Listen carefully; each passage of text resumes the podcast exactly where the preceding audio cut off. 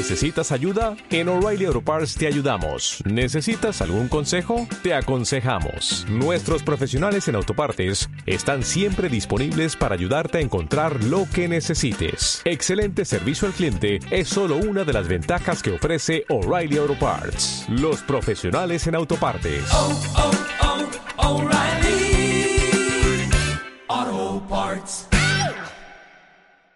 Soy Álvaro Coy y estás escuchando Deporte Ficción.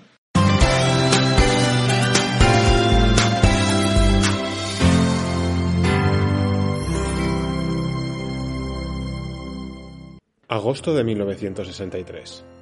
I Am the Greatest es lanzado al mercado. Un álbum que pasaría a la historia. Vendería medio millón de copias, alcanzando el puesto 61 en las listas musicales.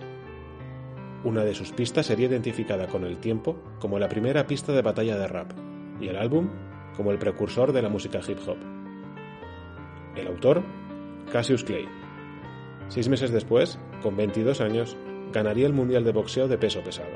Cambiaría su nombre por otro, que a todos nos suena más, Mohamed Ali, y se convertiría al Islam.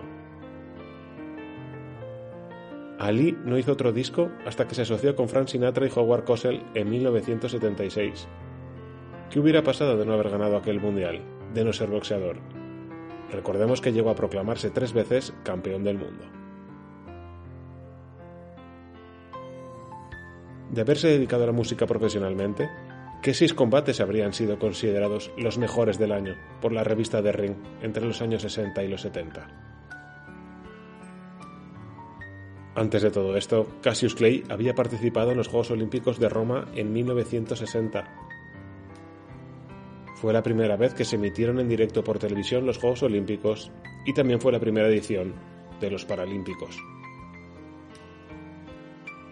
Sin embargo, sería la última ocasión para Sudáfrica, que se le prohibiría participar hasta 1992, cuando abandonó el régimen del apartheid.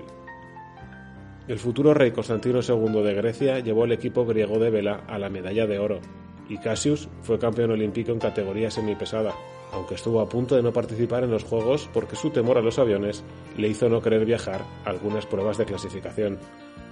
Finalmente, volaría con un paracaídas a su lado.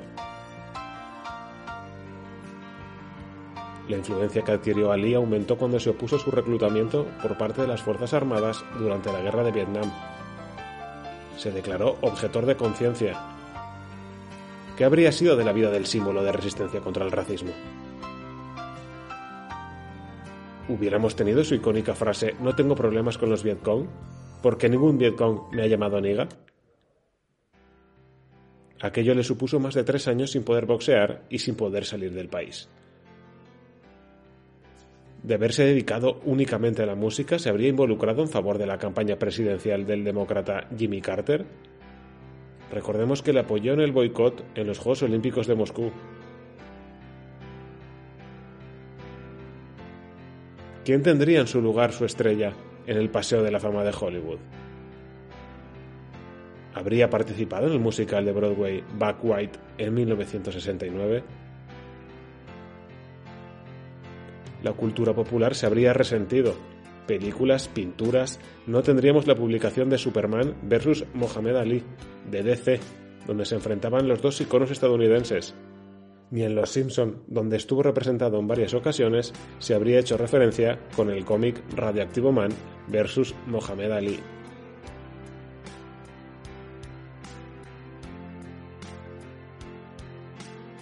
Ali fue portador de la antorcha en Los Ángeles 1984, pero ¿habríamos sido espectadores de un momento memorable, como el encendido del pebetero olímpico en la ceremonia de inauguración de los Juegos Olímpicos de Atlanta 1996?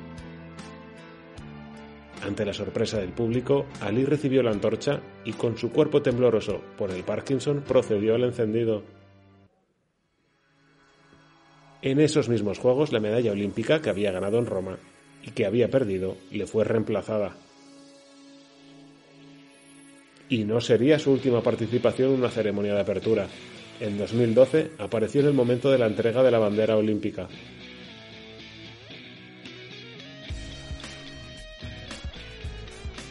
Mohamed pudo haberse dedicado a la música también gracias a la cantidad de veces que coincidió con Elvis Presley y los Beatles, con los que se fotografió en una sesión. En ese caso, hubiera tenido nueve hijas, hubiéramos disfrutado de Laila Ali. La boxeadora, ganadora de títulos mundiales, ha coleccionado victorias por knockout. Habríamos perdido su serie de animación de los 70, ¿Por qué película habría recibido Will Smith su primera nominación al Oscar? No tendríamos la polémica imagen de Mohamed simulando a San Sebastián en una de las pinturas cristianas de Francesco Botticini con flechas atravesando todo su cuerpo. Ali le pidió permiso al líder mundial del Islam y tuvimos una de las imágenes más potentes del siglo XX.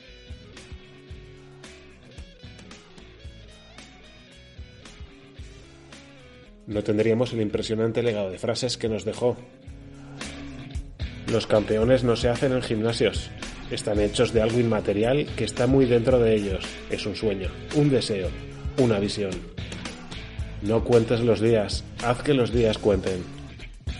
El otro día luché contra un cocodrilo, peleé contra una ballena, he esposado relámpagos, he encerrado en la cárcel a truenos, yo asesiné a una roca, he herido una piedra, hospitalicé a un ladrillo, soy tan malo que hago enfermar a la medicina. Si sueñas con ganarme, será mejor que despiertes y pidas perdón.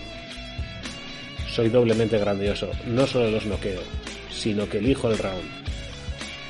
Yo fui el Elvis del boxeo, el Tarzán del boxeo, el Superman del boxeo, el Drácula del boxeo, el gran mito del boxeo. Cuando eres tan grandioso como yo, es difícil ser humilde. Cuando tienes razón, nadie lo recuerda. Cuando estás equivocado, nadie lo olvida.